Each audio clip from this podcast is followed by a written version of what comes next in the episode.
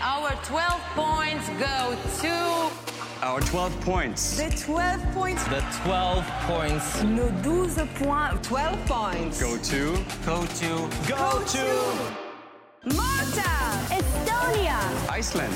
L'Ukraine. España, Italy. United Kingdom. Austria, France.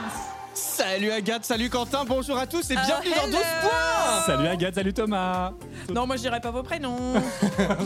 On fait un gros bisou à Vincent qui n'est pas encore avec nous cette fois-ci sur euh, cet épisode de 12 points saison 3 car bah, Spamalote commence cette semaine en direct du 23. théâtre de Paris. On a hâte. Donc on lui fait un gros bisou Vincent si tu nous écoutes. On pense fort à toi et on espère te retrouver très vite autour de la table. À très vite Mais alors avant qu'on commence à parler de l'Eurovision euh, 76, Agathe, le pot de cul a été lancé, ça y est, enfin. Ça y est, le pot de cul. Alors. Avec un excellent démarrage. Grâce à vous également. Oh. Merci. Ouais, je suis trop contente. Le pot de cul. Donc Euh, si vous voulez pas. écouter euh, Parallèle Q de manière euh, différente, euh, c'est le pot de cul qu'il faut écouter, celui d'Agathe, où dans le premier épisode, ils évoquent... La pénétration. Voilà Et la bienvenue dans psychologie Le podcast de la psychologie.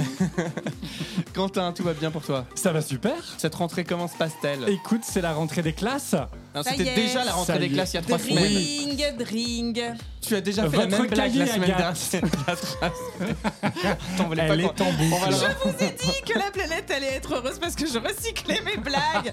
Je vous l'ai dit. Là maintenant c'est la rentrée de l'université Ah, déjà? Eh oui, bah oui parce J'ai qu'en- l'impression qu'ils rentrent en octobre pour moi, les universités. Ça dépend des facs, il y en a c'est mi-septembre, il y en a c'est fin septembre, il y en a c'est début octobre. Ah, Globalement, c'est quand même les branleurs. Dis donc Ils seront ravis de l'entendre, bisous à vous Voilà. Bisous. Eh bien, écoutez, Juin, juillet, août, septembre. Voire mi-mai la plupart du temps.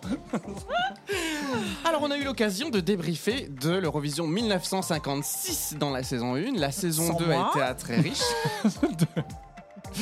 La saison 2 a été très riche, mais nous n'avons pas fait de débrief d'Eurovision. Eh bien c'est maintenant. Thomas Et ben, on va Ah, ouh. partir 20 ans plus tard avec cette Eurovision 1900. 76. Alors je crois que personne autour de la table n'avait vu l'Eurovision 1967 Oh bah, jusqu'à hier. Ben tous les week-ends Une année par week. Et une chose est sûre, c'est que ben elle nous a C'est sur- daté elle nous a surpris. Elle- Elle est dans son jus. Un peu périmé quand même. Eh bien écoutez les amis, je vous propose qu'on commence tout de suite et qu'on parle ensemble de l'Eurovision 1976.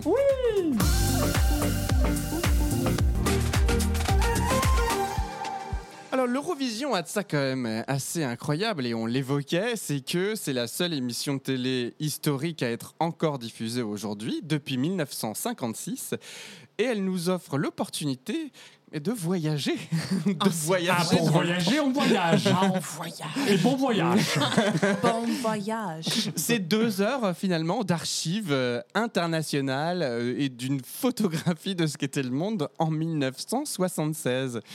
Alors, Euh, qu'est-ce que, Un témoignage d'époque comme ça, globalement, sans repartir dans les chansons tout de suite, qu'est-ce que vous avez pensé de cette Eurovision 76 Quentin? C'était long.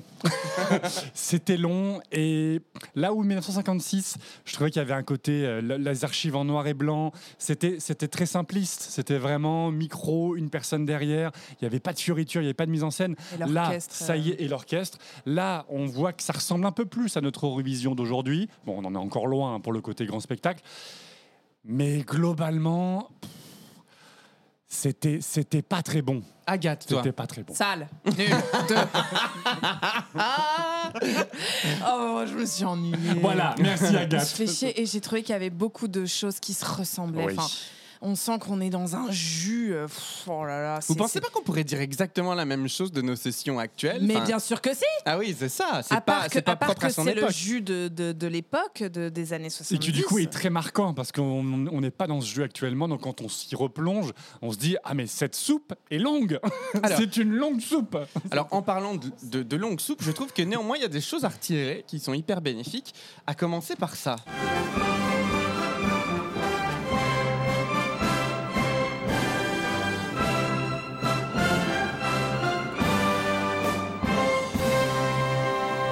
J'avais déjà mis euh, dans ma chronique euh, sur France Gall. C'est sublime. C'est juste que euh, c'est tout est interprété par un orchestre symphonique En live. en live Ah ouais. et je, je- moi vraiment là je, je- c'est une des premières fois que je regarde un Eurovision avec euh, l'orchestre live de- du début jusqu'à la fin ça change complètement la perspective du concours clairement clairement c'est vraiment vraiment appréciable Je suis tout à fait d'accord. Et tu, tu as raison de mentionner ce, ce Teudum d'ouverture. Quand on le compare à celui d'aujourd'hui, qui est un peu plan-plan, on n'y fait pas gaffe, là, il y avait un truc épique. Dès le début du show, paf, ça commence plein, pleine balle avec ça. Je trouve que voilà, on est tout de suite pris dans le. On a les yeux comme ça, en pleine nationale, comme une grenouille qui va se faire écraser. Qu'est-ce qui va se passer? Genre, ah Ou une biche plutôt qu'une grenouille. Oui, c'est pas très flatteur la grenouille, Une n'est-ce biche, pas une biche, une avec tes beaux yeux de biche. Non, non, mais euh, moi aussi je suis d'accord. De toute façon, musique live, je suis pour, pour, pour. Puis surtout quand c'est un grand orchestre comme Ouais. ça, symphonique, c'est ça en jette. Petite subtilité pour cette année, l'orchestre live. En fait, il n'y avait pas la totalité de la musique qui était jouée en live. Il y avait comment ça? Oui, Pour la première fois cette année-là, il y avait l'autorisation, mais attention vraiment de manière exceptionnelle, quand les musiques contenaient des bruits ou des choses que l'orchestre ne, pouvait pas jouer en live, il y avait l'autorisation d'envoyer une bonne passante en parallèle, mais du coup uniquement pour les choses qui n'étaient pas faisables avec un orchestre. Alors cette année, en 1976, l'Eurovision est organisée à La Haye, aux Pays-Bas, euh, suite à la victoire de l'année précédente euh, du pays au concours euh, de 1975. Et l'ouverture se fait finalement, tu as raison, un peu dans les mêmes schémas qu'aujourd'hui, c'est-à-dire qu'on voit pendant 5 minutes une carte postale oui, de La Haye. et c'est pas très beau. Et malheureusement, effectivement, euh, là où c'est de donner envie de C'est venir et de, et de visiter le pays. dommage que ce ne soit pas Amsterdam, Alors, ceci dit, le- je ne comprends pas trop comment ils ont fait ce montage de la vidéo de 5 minutes. Les deux premières minutes sont vraiment moches. C'est-à-dire vraiment, il y a une vue aérienne d'un quartier pavillonnaire de la haie. On se dit, C'est une pourquoi catastrophe. Pourquoi Après, on est aux Pays-Bas, on voit des vélos, des tulipes. Voilà, c'est- revenu plus classiquement. Mais les deux premières minutes, on se dit... euh, Pourquoi? Pourquoi? Pourquoi? Pourquoi? Vous On avez vraiment pas? envie qu'on regarde? Mais en même temps, je vais te dire, le fait de voir ces moments de vie euh, à travers les Pays-Bas et à travers la Haye notamment, euh, ça raconte l'époque. Voilà, l'Eurovision nous permet de retomber dans ces moments qui racontent l'époque. Et tu vois les tenues, tu vois les. Enfin, on va en parler parce que Les même- tenues, parlons-en. non mais au-delà, au-delà des tenues de scène, enfin les gens dans la rue, Oui. enfin tu vois que les années 70 sont très marquées, très très marquées de, de manière. Non, mais euh, c'est un vrai témoignage d'époque en vrai. Ouais. C'est- Enfin, vraiment, vraiment.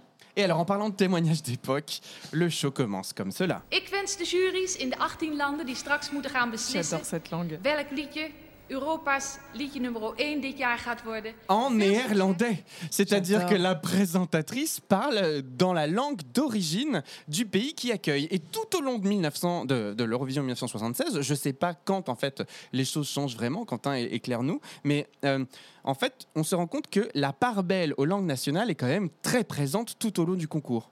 Parce qu'en fait, elle fait même le concours en trois langues. hein. Ce qu'elle raconte, elle le fait toute seule et elle le dit en français, en anglais et en néerlandais. Et avec un super nœud pape ouais, un, un très bon pape. en Il est- satin blanc, superbe. Et, et visuellement, cette présentatrice me fait penser à Jeffrey Dahmer un petit peu. ouais. un petit peu une serial Ah, killer je qui sais- de se cacher. Attends, je ne sais pas qui c'est moi. C'est le serial killer. Une série Netflix, tu regarderas, on dirait une- un portrait robot des années 70, une serial killer qui essaye de se camoufler. J'adore ses lunettes. Et, euh, et pour répondre à ta question, Thomas, il a fallu attendre en fait la fin des années 90 pour que, euh, y compris dans un pays qui ne parle ni français ni anglais, parce que ce sont les deux langues officielles de l'Eurovision, et ben en fait la langue originelle du pays qui, présente, pardon, qui organise, n'est plus présente. En Italie, ils ont quelques mots, ils ont, un petit peu parlé en italien, mais ils ont quasiment, euh, fait la, quasi-totalité de la présentation, d'ailleurs en anglais plus qu'en français. Donc en fait, au fur et à mesure, la langue nationale a disparu. Après, il y avait français, anglais, et puis après, le français disparaît complètement, et il n'y a plus que l'annonce des votes ou le- les règles pour les votes qui est en français. Tout le reste, c'est 90% en anglais. En tout cas pour toi, j'aimerais qu'on écoute ce petit passage spécial dédicace. De EBU, de European Broadcasting Union. L'acronyme L'Union EBO. européenne de radio-télévision. Il est pas génial ce nouveau Il est générique. magnifique. Allô Clem, comment tu vas? Mais ça va et vous les garçons? Bah, Ça ça va va super. super. Alors, euh, Clem, cette année, tu seras notre correspondante belge et tu vas nous tenir Voilà. au courant de l'actualité belge autour de l'Eurovision. Alors, toi, Exactement. toi l'Eurovision, euh, c'est- tu, tu es tombé dedans quand? Oula, ben, on peut dire que j'ai toujours regardé l'Eurovision, mais c'était un peu en fond. Et puis euh, en, en 2015, on a eu un représentant belge qui a fait beaucoup parler de lui. Je ne sais pas si Loïc Notet, ça vous dit quelque chose Ah, mais euh, oui, il a fait Danse avec les stars. Sur TF1, bah forcément, nous, c'est une grosse fierté nationale. Donc là, j'ai commencé à suivre euh, beaucoup plus. Et puis vraiment, où je suis tombée fan, fan, fan. Et, euh, C'est en écoutant j'adore, 12 c'est la points. voilà, exactement. Euh, depuis un an, ma vie a changé. Il y a eu un avant et un après. Il y a eu un avant et un après. La, la Euh, victoire de oui. quiz, la victoire au quiz de 12 points. Aussi, Clem, c'est vrai que tu as vrai. remporté ce Tout à quiz. fait. Félicitations Bah, de vive tous mes voix. amis sont très fiers de moi. Euh, Ils ont bien raison. c'est une fierté nationale. Et donc, euh, c'est Duncan Lawrence, vraiment la victoire du- des Pays-Bas en 2019. euh, pour moi, c'était un peu la révélation. J'ai pleuré toutes les larmes de mon corps quand le, le confinement a fait annuler la, la version 2020 de Ah l'Eurovision. oui. Ouais, comme beaucoup d'entre voilà, nous. Mais voilà, c'est une grosse, grosse histoire, euh, l'Eurovision et moi. Alors Clem, cette année, tu vas nous aider à suivre l'actualité de la Belgique au concours de l'Eurovision euh, et du coup, tu vas intervenir régulièrement dans l'émission à ce titre. Est-ce que tu peux nous donner là récemment les dernières actualités de la Belgique, à commencer par qui organise en Belgique cette année l'Eurovision? Quelle télévision organise la- l'Eurovision pour la Belgique? Voilà, donc bah, si vous ne le saviez pas, en Belgique, nous parlons plusieurs langues, le français, le néerlandais et euh, un petit peu l'allemand, même si on va pas se cacher qu'on a très peu d'amis germanophones fans de l'Eurovision. Et donc forcément, eh ben, quand euh, le- la Belgique a commencé à participer à l'Eurovision, c'était la grande question de quel télédiffuseur finalement va envoyer une chanson euh, pour l'Eurovision. Et il a été décidé qu'un an sur deux, euh, c'était la RTBF, donc Radio-Télévision Belge francophone euh, pour la communauté francophone. J'adore les acronymes. Clem, tu me fais plaisir. Vrai, oui. Mais oui, je sais. Attends, je vais te le faire en néerlandais. Oh oui Oh oui Radio Voilà. Merci. Voilà. Et donc un an sur deux, et ça depuis 1956. Donc ça s'appelait pas RTBF et VRT à l'époque, mais euh, aujourd'hui ça s'appelle comme ça, et ça fait depuis 1956 qu'un an sur deux, on envoie euh, un candidat euh, flamand et un candidat francophone. Et Donc cette année pour, alors? Cette année, donc, nous avons le grand honneur euh, avec la RTBF de reparticiper à l'Eurovision. Et euh, cette année, justement, ben, c'est la grande surprise. Avant le début de l'année Eurovision qui commence le 1er septembre, eh bien, la RTBF nous a fait la très très bonne surprise de nous annoncer le représentant belge à l'Eurovision. Et il s'agit du chanteur Musty. Voilà. Alors, qui est Musty Est-ce que c'est une nouvelle marque de céréales? Ou d'Ice-T. Tout à fait, à consommer matin et soir. Donc, en France, vous le connaissez pas du tout? Du tout. Non. Enfin, moi, j'avais jamais entendu ce, ce nom. Ok, parce que pour nous, il est quand même euh, assez connu, du moins en, en Wallonie et, euh, et à Bruxelles, dans la partie francophone. Pour nous, c'est quand même une grosse star, euh, une grosse star régionale. Donc c'est un, un chanteur en fait, et un heureusement d'ailleurs, heureusement que c'est un Oui. chanteur. C'est Première un nouvelle, c'est un chanteur. Mais au-delà de, de ses capacités vocales, il est aussi comédien. Et donc nous, ça fait une petite dizaine d'années, je dirais, qu'on le connaît en Belgique. Et, euh, et des chansons qui vraiment ont tourné sur toutes les radios. C'est un style qui est assez particulier, je dirais. pff, on va dire, c'est très belge en fait. C'est un peu compliqué à, à décrire. Moi, je trouve que c'est vraiment belge. C'est un peu dark pop avec un petit peu d'électro. C'est vraiment très très chouette. Euh, mais où je suis vraiment contente en fait que ce soit Musty cette année, c'est que pour nous c'est quelqu'un de vraiment connu. Si je dis à un wallon dans la rue, est-ce que vous connaissez Musty? La personne va nous dire oui. D'accord. Euh, alors que ça fait en fait 10 ans que la RTBF, euh, on va dire, chie un peu dans la colle. Et envoie- Elle dénonce, Clem, elle dénonce. Oui, je dénonce. Moi, j'en ai rien à foutre, la RTBF, si vous m'entendez. donné. Paye bien ta redevance, hein, sinon ça va être. En fait, ça fait 10 ans qu'on nous colle dans les pattes euh, des chanteurs qui sortent de Voice Belgique. Donc euh, vraiment, j'ai calculé, hein, ça fait 10 ans. Le premier, c'était Roberto Bellarosa en 2013. Et ça fait 10 ans qu'à chaque fois que la RTBF francophone, on nous en, euh, pardon, la, la RTBF euh, participe, on nous envoie des chanteurs qui viennent juste de sortir de The Voice. Et c'est même pas les gagnants. Généralement, on prend euh, un qui a passé les, les blinds d'audition et puis c'est bon, quoi. Et bah, parfois, c'était très bien. Je pense notamment à Loïc Notet ou à Blanche en 2015-2017. On a fini quatrième. Donc ça, c'est super. Mais par contre, tout le monde se rappelle du désastre Elliott en 2019. Et il vaut mieux pas s'en rappeler. Si vous en rappelez pas, n'allez pas chercher sur Google, je vous en supplie. C'est un moment un peu honteux. C'est un naufrage. C'était vraiment un naufrage, ça chantait faux, la mise en scène était tout pétée, il y avait des, des espèces de pisse orange, enfin, ah, vraiment affreux. Moi. Ah, on se croirait en France de cette description. On a beaucoup de points communs. oui. donc alors, Musty là- représente euh, la Belgique cette année à l'Eurovision. Ben, c'est ça, exactement. Est-ce que toi, ça prouve, contente en du fait- coup de ce choix? Mais moi, mais je suis ravie, j'ai fait des bons chez moi pendant trois jours.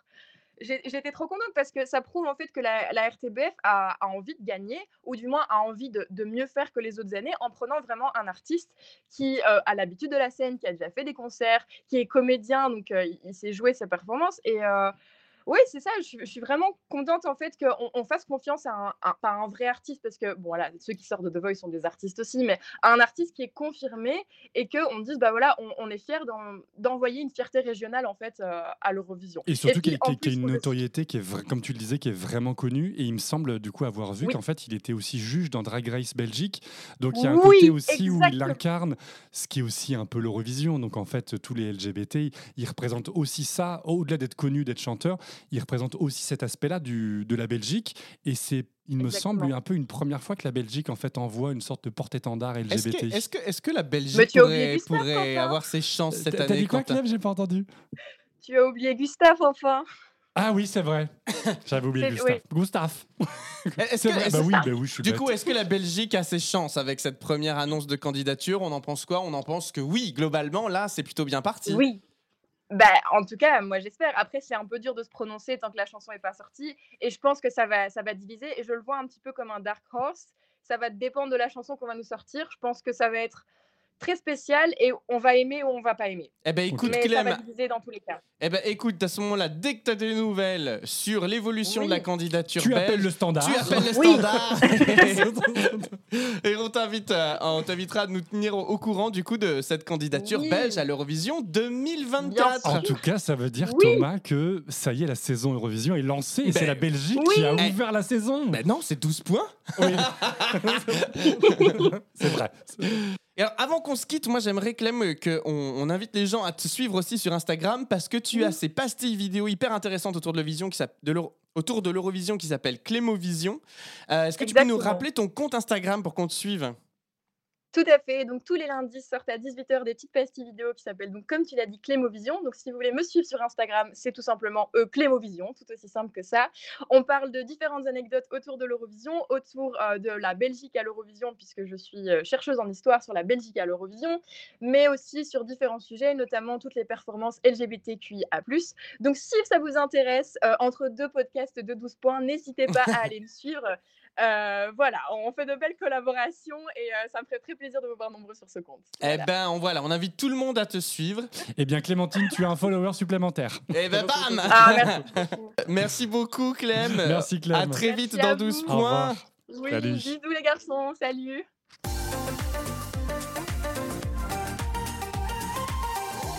Alors, on rentre dans cette Eurovision 1976. On est dans une salle de spectacle avec un, un décor typique des années 70. Euh, un décor fixe qui sera le même pour toutes les prestations. Alors, on verra que les mobiles derrière montent et descendent pour accompagner, mais globalement, la signature graphique reste la même pour toutes Oui. les chansons. Les, les couleurs changent un peu avec les, Oui. les éclairages, mais, mais c'est tout. Mais on est dans un, on reste dans un concours de chansons. On n'est pas dans un show. On est- les gens ne sont pas là pour faire, euh, pour faire, euh, pour envoyer des paillettes sur scène, malgré les années 70 et, la- Il y a et les même de la efforts faits. paillette, Et hein. les costumes. Ah, de la paillette et du sequin. hein. C'est vrai, c'est vrai.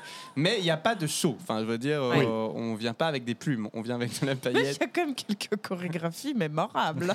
Et peut-être que ce que tu disais, Agathe, sur, enfin, no- notre propos sur le fait que c'est une forme de soupe, on a l'impression que beaucoup de choses se ressemblent, ça vient aussi peut-être en partie de ça. C'est-à-dire que comme le décor ne change pas, on a l'impression de voir 15 fois la même chose. Là où aujourd'hui, défile. la mise en scène, les mises en scène scène changent, sont radicales et proposent un show visuel radicalement différent à chaque chanson. Donc on a, on est, on a, moins la- on a l'impression de, de moins voir la même chose. Là, on avait l'impression d'être dans un tunnel et de subir à chaque fois la même chose. Peut-être qu'il y a un petit effet là-dessus. Subir. Oui, certaines chansons, j'ai subi. Oh oui, euh, je suis allée en avance rapide. hein. Moi aussi. Plus 10, plus 10, plus 10 secondes. Moi, j'ai sauté deux minutes. Alors en 1976, c'est le jury qui vote exclusivement pour désigner les vainqueurs du concours et gagne cette année-là le Royaume-Uni avec la chanson Save your kisses for me.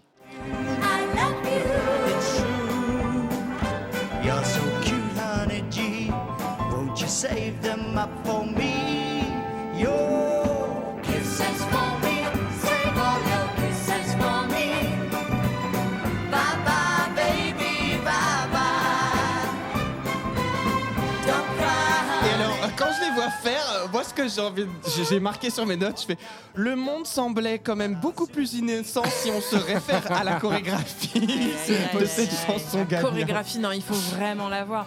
Extrêmement explicative. Bye bye, ils font bye bye avec la main. Waouh, waouh, quelle On invention. dirait un peu la chorégraphie des Teletubbies. vous Non mais en fait ça fait j'ai l'impression d'assister à un spectacle de fin d'année kermesse. primaire. Oui c'est Euh, ça. la- Et donc le UK gagne euh, cette, euh, cette, cette Eurovision 76 avec cette chanson qui pour moi ne se démarque pas. Enfin c'est pas ma préférée en fait du, du show. hein, je dois bien vous dire. Ah bah moi, c'est ma préférée. Mais Ah non. Ouais. C'est vrai? C'est mon numéro 1. J'adore ouais. cette chanson.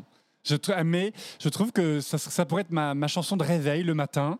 Elle met la pêche. Je trouve qu'elle est, euh, elle est ultra positive. Il y a un truc entêtant qu'on n'arrive pas à se retirer de la tête. sûr, c'est entêtant. C'est Ah entêtant. bah il y en a d'autres qui sont. Oh là, Qu'est-ce que ça en tête Mais je, c'est c'est- ouais, moi je trouve que c'est une victoire euh, largement, je ne sais pas, mais en tout cas pour moi méritée.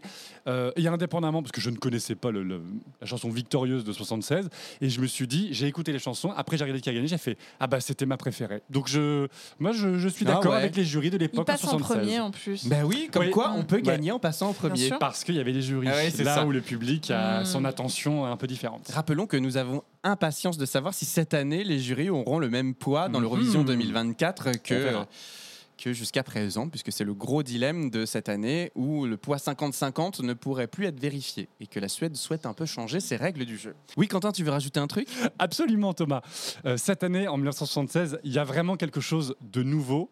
Et euh, souvenez-vous de la discussion qu'on a eue sur l'épisode L'Eurovision et l'argent, le fait Oui. que ça coûte beaucoup d'argent. Eh bien, 76, ça a été un changement majeur dans le financement du concours. Avant 76, Ouais. c'est le pays gagnant, le télédiffuseur gagnant, qui payait la totalité de l'organisation du concours. Ça coûte moins cher qu'aujourd'hui, mais c'était quand même pour l'époque déjà des millions de francs, d'euros, enfin de, de l'ancienne monnaie. À partir de 76, c'est le système actuel, c'est la copette arrive. C'est chacun arrive avec son petit chèque proportionnel au poids de son pays. Et donc en fait, chaque pays participe à petite mesure, 5%, 10% en fonction du poids du pays. Et bien entendu, le pays organisateur paye un peu plus parce qu'il y a des frais basiques plus élevés. Donc l'économie du concours, en 76, commence radicalement à changer. Et ça va se sentir parce qu'en fait, à partir de 76, si vous regardez justement les mises en scène, les décors ou autres, eh ben, il y, a un- il y a un gap. C'est-à-dire que l'organisation a plus de budget et donc peut se permettre de faire des mises en scène ou des décors plus impressionnants, des salles plus grandes. Mmh. Et donc, on commence à monter progressivement dans le, pas le gigantisme, mais en tout cas, il y a une montée en gamme de- du divertissement du concours. Donc c'est à partir de cette année-là que les choses commencent à prendre de l'ampleur. Exactement. Et déjà à l'époque, il y avait une forme de Big Five ou Big Four informel, puisque les plus gros pays pay- payaient plus pour l'organisation du concours. Et plus on payait, plus on avait la main mise sur l'organisation, les règles, etc. Pour ceux qui nous découvraient avec cet épisode, et si vous voulez en apprendre un peu plus sur le financement de l'Eurovision, on a un épisode dédié qui s'appelle L'Eurovision et l'argent dans notre saison 2, que je vous invite du coup à réécouter. Agathe, toi, euh, en écoutant du coup cette Eurovision 76 sortie de nulle part, est-ce que t'en as... Quel bon choix d'émission. Est-ce que que t'as une chanson comme ça qui t'est marquée plus que d'autres, en tout cas que t'es préférée? Alors non, mais par contre, j'ai très envie de parler d'une chanson euh, qui m'a vraiment euh, marquée. Parce que je fais la différence entre plus et marqué. Oui. Est-ce qu'on peut parler de la Norvège? Alors oui. Oui. Cette femme, dans une combinaison à paillettes, la patte d'Ef, la meuf est une boule elle-même, voilà. Elle arrive avec des lunettes de soleil. Et quand elle les enlève, tu comprends pourquoi elle en a? Car elle ne cligne jamais des yeux. Et moi, les gens qui clignent pas, ça me fait toujours très peur. Et tu te dis, folle, folle, folle. On va- En plus, la chanson est merdique. Oui. Et d'ailleurs, Agathe, ils ont terminé dernier. Donc il y a peut-être une Et, raison. et- et j'ai vu ça en plus après, je suis en merde, bah, ça m'étonne pas en fait. Mais peut-être avait-elle pris quelque chose? Peut-être. Elle Peut-être. n'était pas sobre. Ouais, Ah non, je vous invite à regarder. N'oublions pas, ce sont les années 70. hein. Mais c'est ça, c'est ça. Peut-être qu'il y avait un peu d'exta qui traînait. Hein. on- Écoutons un petit extrait. C'est elle. Elle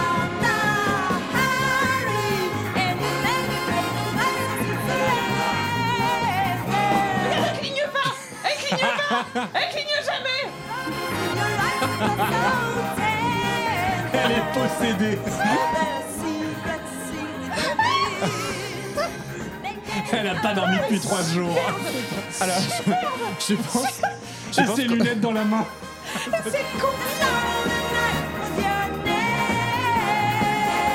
Alors c'est censé être de l'anglais aussi, mais on comprend rien à ce qu'elle Et elle chante. remet les lunettes à la fin Eh oui Voilà, Elle a toujours pas cligné Voilà. Ça y est Vous savez comme en soirée, quand vous avez la mâchoire un peu qui tombe.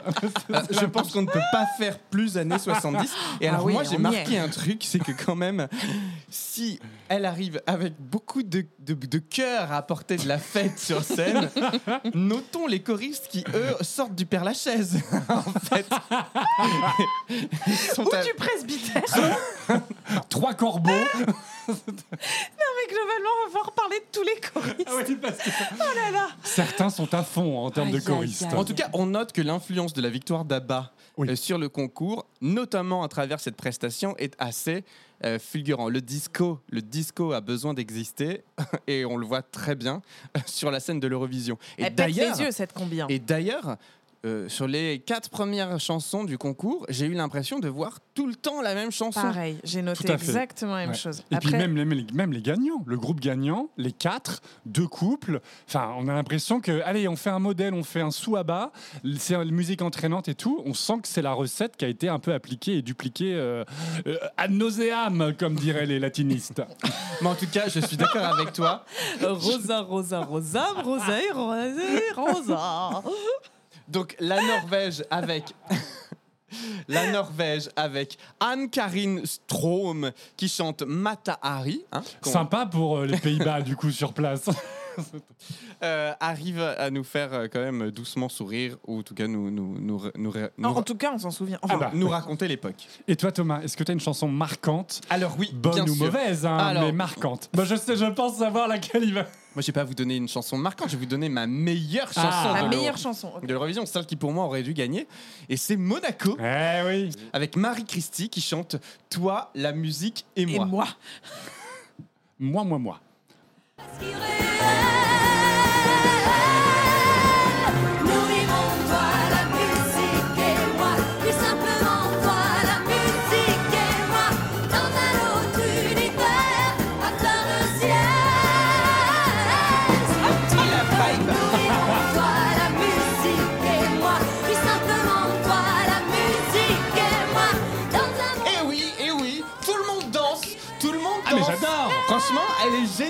elle embarque. Je trouve qu'il y a un truc dans cette chanson Ah, puis qui ça me- chante. Ah mais ça chante. chante. Alexandra Lamy chante très bien.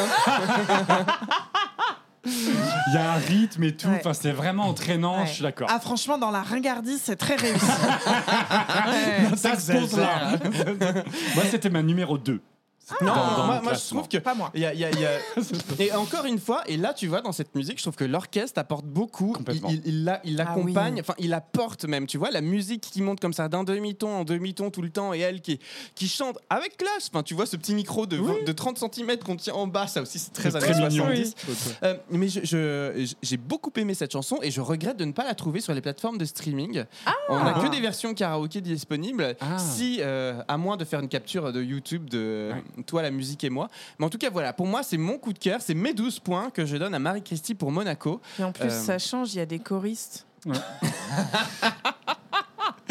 Mais tu vois, elle est pas du tout venue dans le stéréotype années 70. C'est Honnêtement, et c'est ça Ouais. qu'il faut aussi noter dans ce concours, c'est ceux qui s'en sortent. Le Portugal notamment, Oui. qui arrive avec un fado. Et là, je me dis, oui, effectivement, Mm. Quentin, tu as raison, le Portugal n'arrive qu'avec des chansons Ah bah, de fado. c'est 90% du temps, c'est. oui. Mais on aime ça aussi à l'Eurovision, le folklore, le folklore. Ah, ben Il n'y a ça. pas beaucoup de folklore d'ailleurs, j'ai trouvé dans, je- cette, je- je- euh, dans bah, cette édition. Parce qu'en fait, de quelques années auparavant, 73, la règle a changé, enfin ça participe en tout cas, euh, l'obligation de chanter dans sa langue nationale a été suspendue trois années auparavant. Et beaucoup de pays bah, ont chanté en anglais. C'est vraiment un puits oui. de culture. I know. Moi j'ai bossé mes fiches. Alors oui, je- je- peut-être, mais moi je note que quand même, on a l'Allemagne qui chante en allemand, l'Israël qui chante en hébreu, La euh, Grèce. la Oui, Grèce qui chante beaucoup en la grec, euh, l'Angleterre qui chante en anglais. Logique. Non mais euh, la, la- la- Et la France aux Français. La France. non. on est chez nous. Pardon. Mais il y a beaucoup de pays, tu vois, euh, qui, qui, qui utilisent leur propre langue malgré tout encore aujourd'hui. Ah mais moi je Enfin encore aujourd'hui, encore en 76. Putain, on aurait dû s'habiller pour être dans le thème. Oh, paillettes et sequins Alors, maintenant qu'on a fait le tour un peu de nos tops, Ah, moi, c'était pas un top, je peux vous Oui. parler de mes tops Ah oui. Ah, Enfin, on parle des tops ou on en parle plus tard Allez vas-y. Oui, Vas-y, on vas-y, t'écoute vas-y. pour la chanson, ta chanson favorite. Oui, alors moi, j'ai aimé euh, Israël. Israël avec chocolat, menta et mastic Ouais, qui chante Et mort shalom. ouais. Sacré nom de groupe hein, quand même. On écoute un extrait, tu nous donnes ton avis? Alors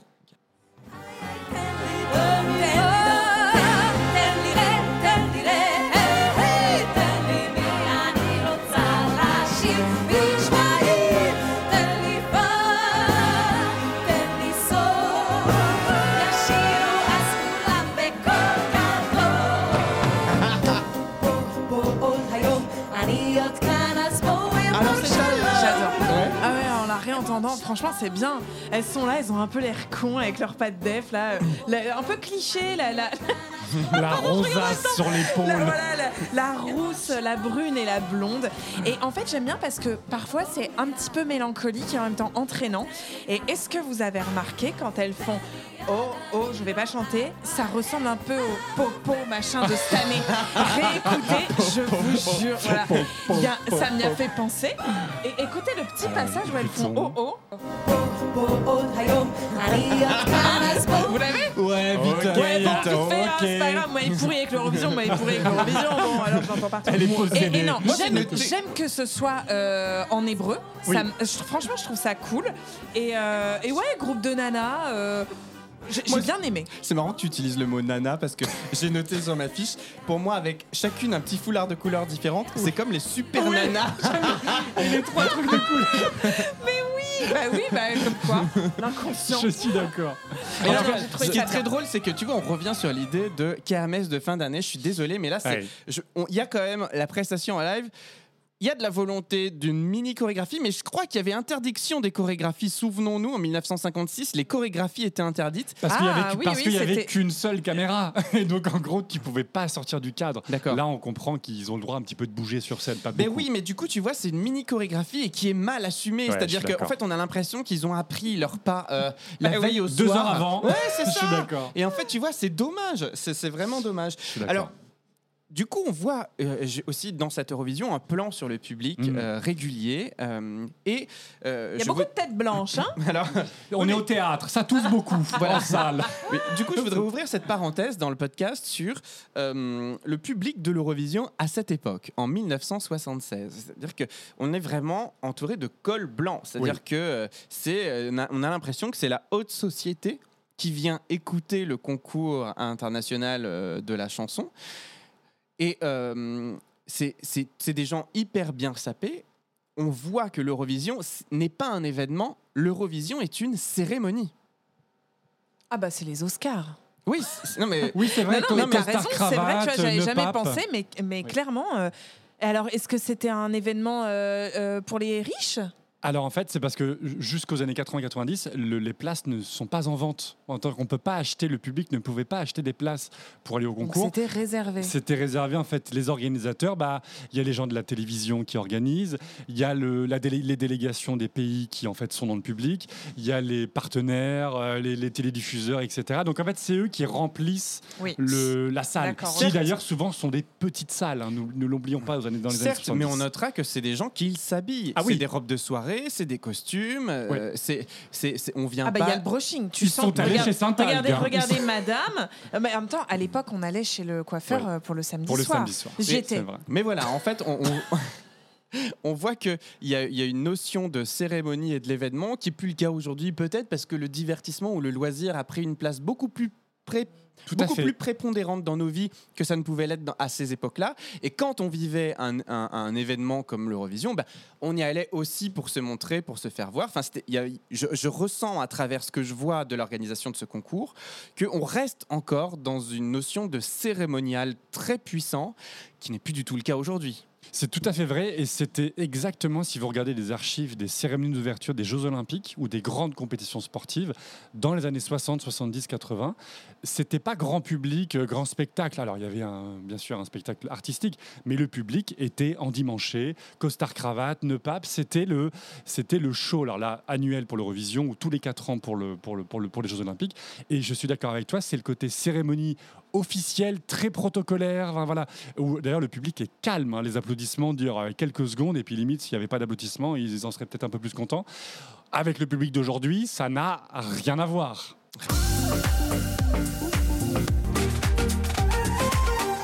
Les changements, les transitions entre chaque chanson euh, s'inscrivent dans euh, la tradition qu'on connaît aujourd'hui, les cartes postales. Donc, c'est-à-dire que chaque participant est filmé pendant X secondes dans son environnement De euh, manière national. Toujours aussi gênante. Et euh, ce qui est assez particulier dans cette euh, session de 1976, c'est le contraste qu'il y a entre les chansons et les cartes postales, puisque je suis désolé, mais moi les cartes postales m'angoissent profondément. Ouais.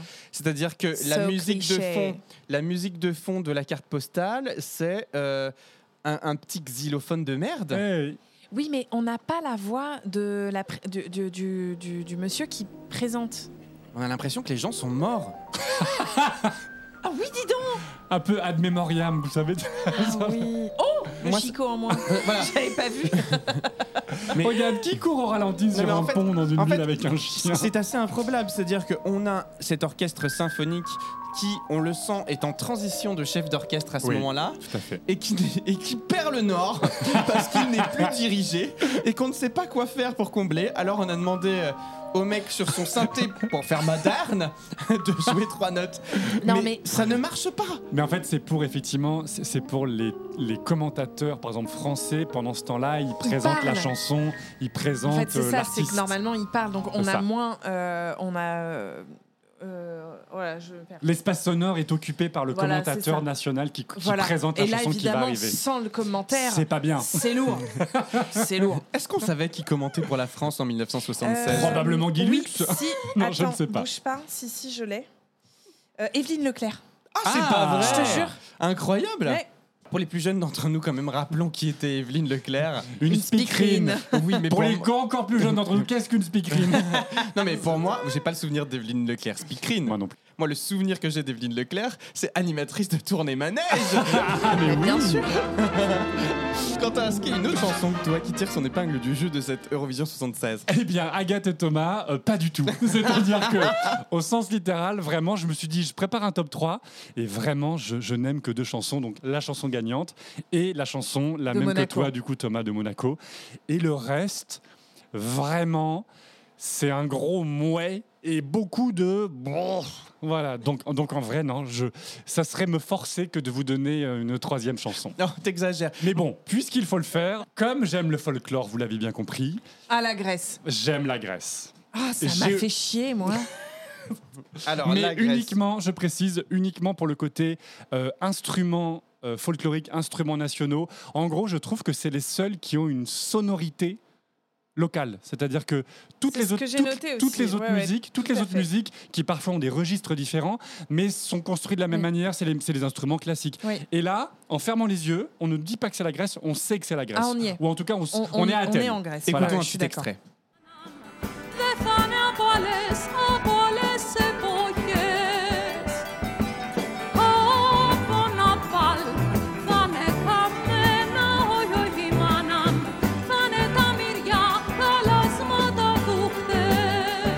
Noté que c'était Nana Mouskouri en blonde.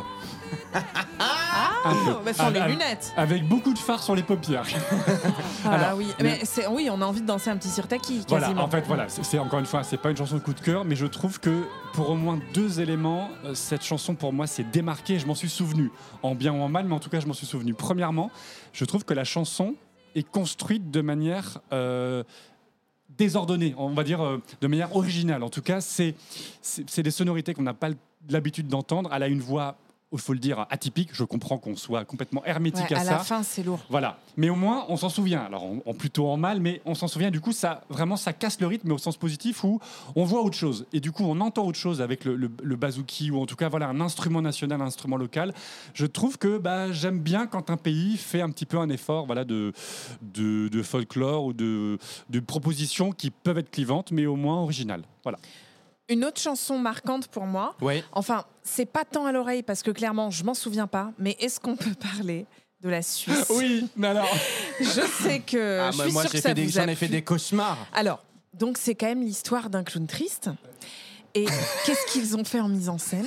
Un Ils clown ont mis triste. un clown qui fait de la musique et qui est extrêmement flippant pour ceux qui n'aimaient pas aller au cirque comme moi. C'était très très angoissant. C'est effrayant. Puis alors il a une espèce de masque.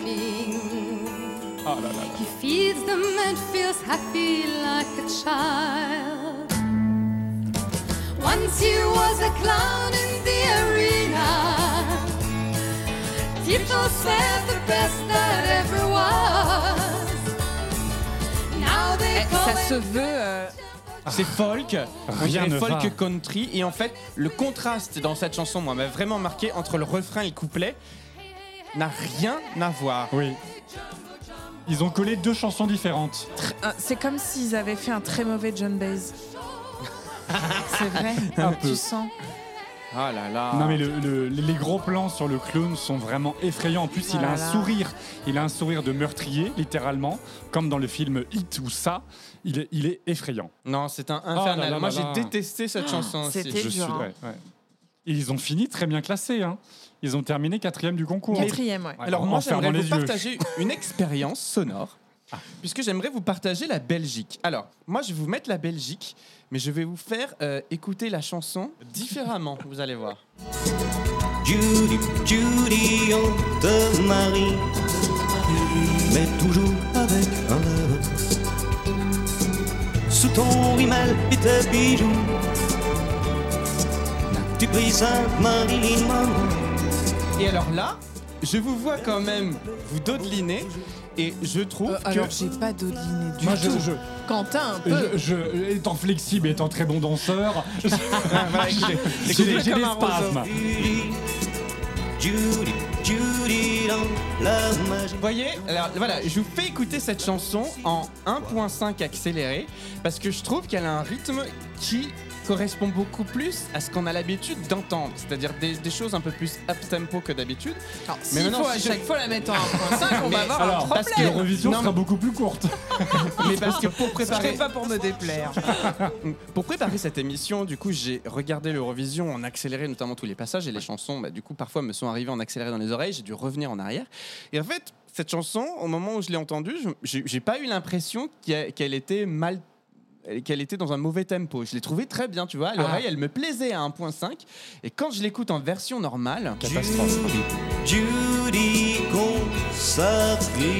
je m'ennuie Oui, une profondément. balade chiante. Je m'ennuie profondément. surtout, on a l'impression vraiment le CD est, en- est- est trop lent. Vraiment. ça. Et globalement, ce que, ce que je retiens aussi de cette session années 76 et globalement du coup de ce que ça montre de l'époque, on l'a vu dans la Suisse, on l'a vu dans l'Israël et tout machin, les tempos des chansons sont beaucoup plus lent à cette époque que ce que nous, aujourd'hui, on a l'habitude Mais nous, d'écouter. tout va plus vite. Oui. Enfin, tu vois, même, même la présentation, tout prend. Enfin, les gens ne parlaient pas de la même manière. Tout était plus lent. On va vite aujourd'hui. On a un problème de société. On va trop vite. On ne prend plus le Et temps comme dirait d'apprécier. Laurie, je vais vite. Na, na, Mais effectivement, aujourd'hui, les chansons, c'est 120 BPM. Ah donc, euh, tout doit aller très, très vite. Il y a parfois plusieurs rythmes, même dans la chanson. Là, on BPM, sent que. c'est beats battement- per voilà, minute. battement par minute. Pour les plus jeunes et les, et les non-anglophones. Et euh, Mais tu vois, je trouve que l'Eurovision est bien pour ça parce que c'est une photographie Oui. euh, de, de, de- de l'époque à ce moment-là. Et au-delà des tenues, au-delà du style de, la, de, de que, que, ça nous réévoque, il y, a- il y a vraiment, tu vois, un aspect social, voilà, le cérémonial, on en a parlé, mais aussi vraiment dans la construction musicale du temps lent. Aujourd'hui, des musiques comme ça ne sont plus produites. Ah bah, est-ce une perte Mais alors, je- le- en parlant de la Belgique et d'hommes seuls avec sa gratte, machin, euh, au-delà des, des groupes qu'il y a en grand nombre, je trouve, dans cette année-là, il y a aussi beaucoup d'hommes seuls avec des chansons chiantes, mais vraiment, genre, euh, ouais, j'ai marqué mec vieux, trois meufs derrière, euh, vieil homme seul, j'en ai marre, euh, le Probablement Portugal, pas. là là. le Portugal. Le. Luxembourg, pareil, on Ouais, s'ennuie, mec tout seul. C'est chiant. Et puis alors les coupes de cheveux. Ah oui, en mais ça, c'est le folklore. Autant Moi, vous dire que j'adore. Maroc C'est- c'est- Oil là- n'était pas partenaire de l'Eurovision en 1976. Non, mais, Mais c'est les hommes clo- faisaient des clo, brushing. c'est tout ça. Bah, bien sûr, mais tout le monde est en brushing. j'adore, j'adore. Non, non, c'est vraiment une Et autre et il époque. y en a un qui a un col pelle à tarte. Est-ce que vous l'avez vu celui-là? Euh, L'Autriche. Alors eux, ils se tapent sur les cuisses et celui de gauche, il a un col pelle à tarte. La chanson, c'est une catasse. Mais alors, il se tape sur les cuisses, tu sais pas pourquoi, pour marquer le rythme. Il devait certainement être très mauvais. Ils sont en train de se taper sur les, sur les cuisses en rythme. Alors attendez, Oh, le col c'est magique, magique. Je- Euh, ça va bientôt revenir, ça. Je, le sens. Ça va Oui, remarcher. bah, tous les 50 ans, il y a c'est un oui, cycle. alors attendez, je vous propose qu'on en écoute un petit extrait.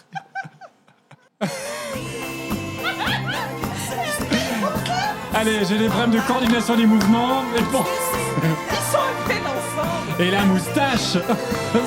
Magique. Oh là là là là là là. Sur les cuisses, c'est beau. Là, on est de retour à la kermesse. Ah ouais, C'est la kermesse. T'as raison. C'est la kermesse.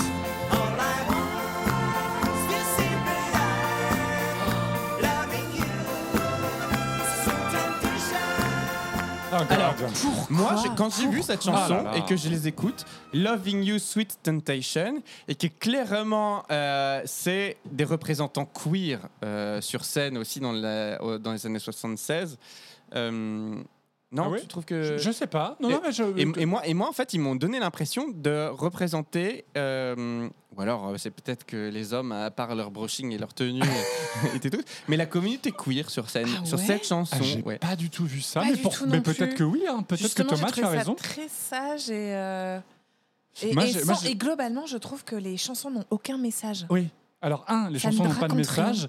Et ce que, ce que tu évoques là, je trouve que les artistes ne ne dégagent pas grand chose en général. Je trouve que Personne ne se le- démarque à le- part les Monaco. costumes, les, alors les costumes sont tellement sont tellement clinquants et euh, on en prend plein les mirettes. Je trouve qu'ils se ils camouflent les artistes qui qui du coup un peu remplaçables, c'est-à-dire euh, ils sont ils sont substituables et pour moi il y a, y a personne qui m'a vraiment marqué en me disant ah cette personne dégage quelque chose. Et je trouve ça, c'est un peu dommage. Mais par contre, je sais qu'il y a d'autres années, même dans les années 70, où il y a des artistes, en fait, le regard, ils, ils ont quelque chose dans le regard. Et là, en fait, avec toute leur chorégraphie Kermesse, euh, c'est la fête, euh, c'est la fête à Neuneu, bah, en fait, on perd, je trouve, le lien, euh, ils me perdent. C'est-à-dire qu'en gros, je ne suis pas connecté à eux. Et donc, à ce qu'ils racontent. Et effectivement, quand on regarde les paroles ou autres, bah, ils racontent de la merde. Enfin, concrètement, euh, ils- L'année prochaine, ce sera Marie-Myriam qui remportera avec l'oiseau et l'enfant, en 77, avec l'oiseau et l'enfant euh, Oh, l'Eurovision. oh, Et là, Et là, pour le ça coup, dégage quelque chose. Effectivement, là, Bah oui, ah bah et il y, a- des regards caméra profonds. Elle, euh, on se sent, on sent qu'elle nous regarde à travers l'écran. Là, je- pff, non. c'est vrai qu'il n'y a aucune prestation qui transcende euh, l'Eurovision 76. On parle de la France. Ah, Parlons-en. Ah bah, je sais pas s'il faut en parler parce que Si, si. euh, elle Un, passe. deux, trois. Elle passe juste après Monaco et, et là, moi, je, je me suis dit, mais c'est pas possible. Alors, dans la présentation, euh, la, la carte postale, elle est allée se faire tirer le portrait à Montmartre. Cliché. Non, mais toutes, toutes les cartes Oui. postales sont clichés, mais alors celle-ci, bah, parce qu'on connaît la France, mais Tour Eiffel, le portrait à Montmartre, c'est Amour. l'enfer. Omelette de fromage. Et oui, donc elle s'appelle Catherine Ferry, et il faut surtout pas la confondre avec Karine Ferry. Ah oui. Bah, déjà, deux ambiances. Attention Pour ceux qui nous écoutent. elles sont pas Pour les plus jeunes, pour les plus jeunes On est d'entre nous. jeunes. Alors, Karine Ferry, elle est restée avec Christophe Licata. deux, trois. La vie n'est pas pour moi.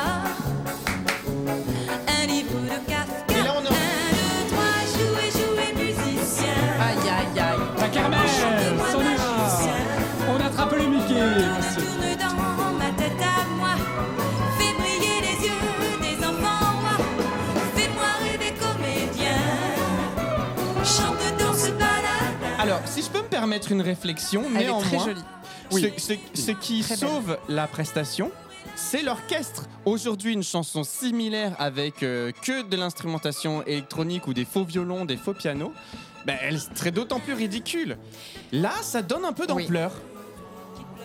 Ah oui, et alors surtout, euh, vous connaissez quand même, euh, vous avez vu qui est tout à gauche Ah oui. Non. C'est Daniel Balavoine, le Pardon choriste derrière. Mais tu Bah plaisantes. regarde Là, il est là. Tout et à alors gauche. Mais non Avec sa choucroute. Oui, tu sais pourquoi Il sortait avec elle Oui. Et il a été chargé de refaire sa carrière, de, de, de manager sa carrière. Mais tu Ils plaisantes étaient très amoureux et c'est elle qui l'a quitté. Et c'est Alors qu'elle lié, l'aimait encore. et c'est lié à ses succès commerciaux. Et c'est lié au fait qu'elle a fait donc une deuxième place. Et elle l'a dit dans des interviews où en fait elle a fait. Pourtant elle est arrivée deuxième, hein, donc elle n'a pas gagné. Mais elle a fait des tournées en Allemagne, en Belgique, un peu partout en Europe. Et Daniel Balavoine, qui à cette époque du coup est choriste, euh, n'est pas connu. Vraiment n'est pas connu. Tente et pourtant il écrit beaucoup, mais il n'y a aucune chanson qui perce. Il, voilà, il n'a pas le succès qu'il aura quelques années plus tard. Et par jalousie, et c'est, euh, Catherine Ferry qui le raconte, hein, par jalousie, leur relation quelques mois plus tard va se terminer parce que euh, ça devient invivable. Il, il est frustré, il lui en veut parce que elle, a du succès et lui, euh, ne, sa carrière ne décolle pas. Et, et, euh, et c'est elle qui le quitte, même si elle l'aime encore. Ah, c'est incroyable. C'est fou, hein incroyable cette histoire. C'est L'Eurovision. closer un petit peu. Mais l'Eurovision, quand même, regorge. Ah bah d'histoire.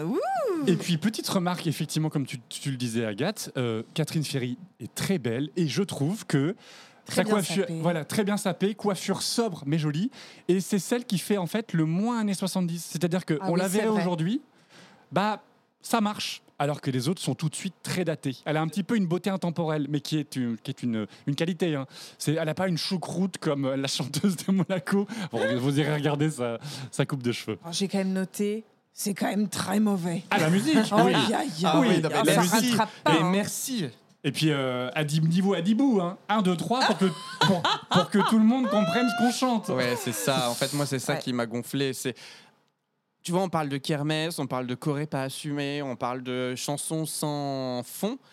J'ai l'impression que le, le concours s'adresse à des enfants. Enfin, c'est il n'y a, rien de vraiment enlevé là-dedans euh, et du début jusqu'à la fin. C'est c'est assez dommage. Alors après, je comprends pas toutes les paroles euh, de toutes les chansons. Je me suis pas penché sur tout, euh, tout- toutes les paroles de chaque chanson, mais tu sens que le monde à ce moment-là est assez innocent, en fait. Est-ce le cas? Vraiment? Je sais pas. Je ne sais pas, Thomas. non, je réfléchissais en même temps.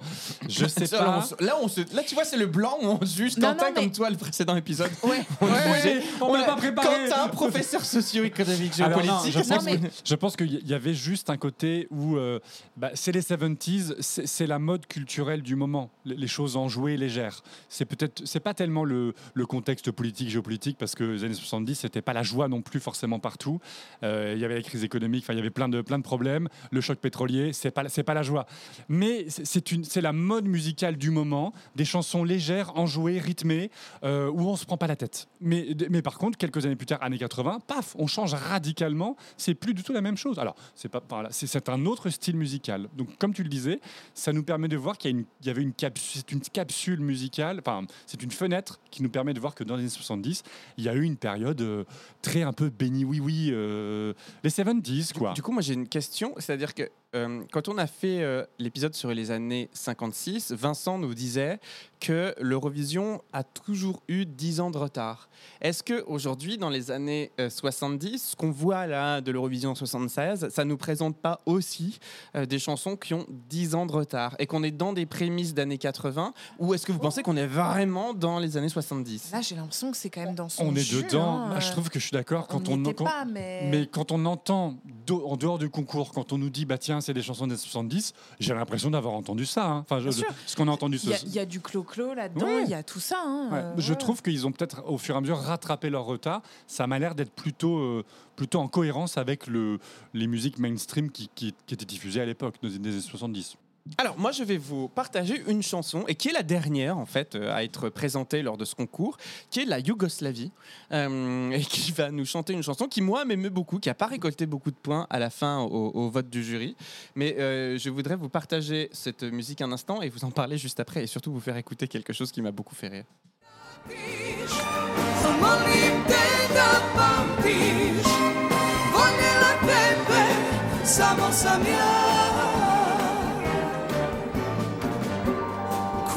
Sad lutaš ti Kuda sada lutaš ti Hladan mi vjetar krade san Elle ne cligne pas des yeux non plus, Agathe. Oh, un petit peu plus C'est qu'elle a le sourcil trop épilé. c'est la mode à Zagreb. Ah ouais, c'est l'enfer.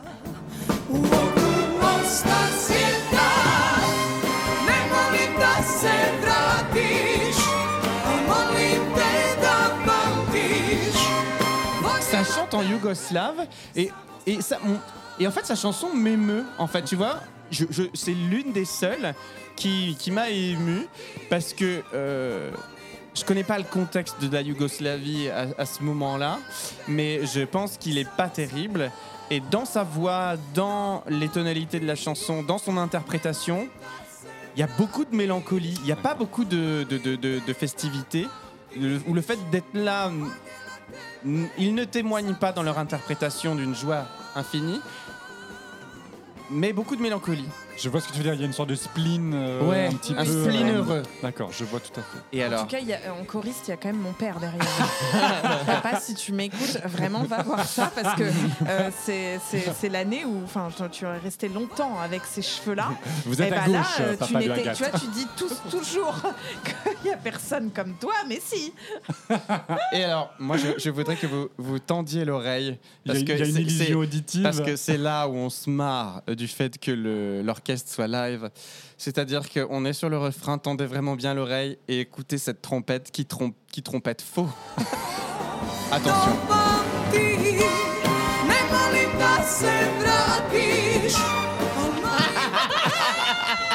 Ah oui Attention, écoutez.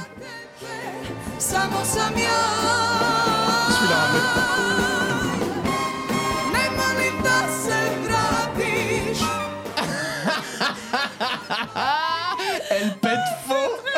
La trompette trompe énormément. Non, mais oui. elle, elle le, elle le fait, il le fait deux fois, donc est-ce voulu Euh, On dirait une. oh, tu sais, les faux klaxons là. Ouais. Je sais pas, mais en tout cas, elle pète faux. Mais c'est ça aussi d'avoir un orchestre en live. Tout n'est pas. On peut pas tout piloter. Et puis alors, le budget fleur de ce concours, Ah bah. on en parle. Ah oui, mais c'est bon. Interflora, euh, multimilliardaire avec ce concours. À la fin de chaque prestation, euh, les choristes et la chanteuse et les chanteurs euh, remportent un bouquet de fleurs quand même. C'est assez fou. Non, mais c'est sympa. Moi, je trouvais mignon. ça, voilà, les hommes comme les femmes. Oui. J'ai trouvé ça bien. Est-ce qu'on peut parler quand même des choristes qui sont toujours placés Il y en a beaucoup. Oui. Et ils sont toujours placés à gauche. tu ne sais pas pourquoi. Pour la Dans- technique. Dans, le fond. Probablement. Certainement, certainement. Mais alors, dis donc, ça ne rajoute pas à la mise en scène qui est quand même déjà pas glorieuse, à part ce clown bozo qui fait peur. Eh ben voilà, écoutez les amis, c'était euh, l'Eurovision 1976 remporté par l'Angleterre avec Save Your Kisses for Me. par Brotherhood of Man. Et euh, bah, écoutez, je pense euh, qu'on a vécu un beau voyage dans le temps à travers cette Eurovision bien marré. 1976. Mu- musicalement, c'est bon, voilà. c'est moyen. Mais on a bien ri. oui, exactement. Rendez-vous dans 20 ans. Rendez-vous dans 20 ans 1996. pour le... bah oui, ça, ça, je pense que 1996. Ça va être quelque Alors, en chose. 96, il y a les votes du public, non? Euh, oui. Donc, il va y avoir du kitsch et du ringard. J'adore. Agathe, Quentin, merci beaucoup. Merci à toi, euh, ce Thomas. nouvel Thomas. épisode de 12 points. On se retrouve très vite. Si vous voulez écouter le bêtisier de cet épisode ou avoir du contenu Cet exclusif, épisode, ça en fera partie. c'est sur euh, 12pointpodcast.com, la rubrique club. N'hésitez pas à souscrire à notre club. En attendant, on vous embrasse toutes et tous et on se retrouve très Comme vite du bon lard. pour un bop ou flop et puis pour euh, d'autres chroniques et d'autres épisodes de 12 points saison 3. À très vite. À très bientôt. Hurts to go away, it's impossible to stay. But there's one thing I must say before I go. I love you. I love you. You know, I'll be thinking of you in most everything I do. Now the time is moving on, and I really should be gone. But you keep me hanging on for one more smile.